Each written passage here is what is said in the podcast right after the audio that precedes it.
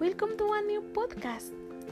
We will talk about technologies since there is an extremely interesting topic today. In the last years, we have been discovering various mobile applications that have surprised due to their ideas and their innovative implementations. You must download them for any benefit. For example, Be My Eyes. This, there is an extraordinary mobile application which connects to blind people who volunteer from all over the world.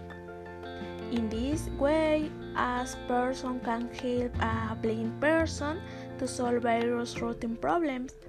You should accompany him virtually in his weekly shopping or reading a poster or sing. The person will feel safe and confident with you. The architect.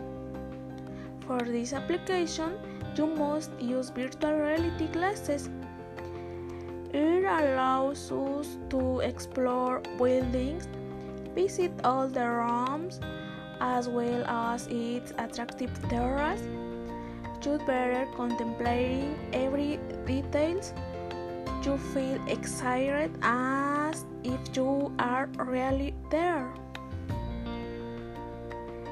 There is a fascinating application to explore luxurious space, and you will feel like completing different people. Don't miss out on your app and explore the fascinating world of digital technology.